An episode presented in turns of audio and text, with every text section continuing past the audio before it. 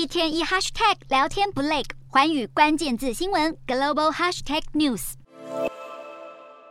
示威者围绕着熊熊大火，一旁的警察手持盾牌戒备。法国巴黎市区二十三日发生枪击案，枪手疑似针对当地的库德人进行攻击，引发大批库德人上街示威抗议。法国库德族民主委员会表示，丧命的受害者都是库德运动人士，并谴责这次的枪击案就是一个恐怖攻击。部分成员还将矛头指向是土耳其的追杀。枪击事件爆发后，引发库德人在案发地点周边集结，不料和平的示威抗议却演变成警民暴力冲突，到处可见抗议者朝警察丢掷物品，警方则以催泪瓦斯回敬。附近的店家更因此遭到波及。面对这起带有种族主义色彩的攻击事件，可能造成法国内部更严重的动乱。法国当局承诺将出动更多警力，维护库德族群的安全。这次攻击造成法国库德人死伤，引发国际哗然，包括美国、英国、德国的领袖都纷纷表达关切并谴责暴行。法国总统马克宏也向受害者家属表达慰问，并感谢在前线维持秩序的警力。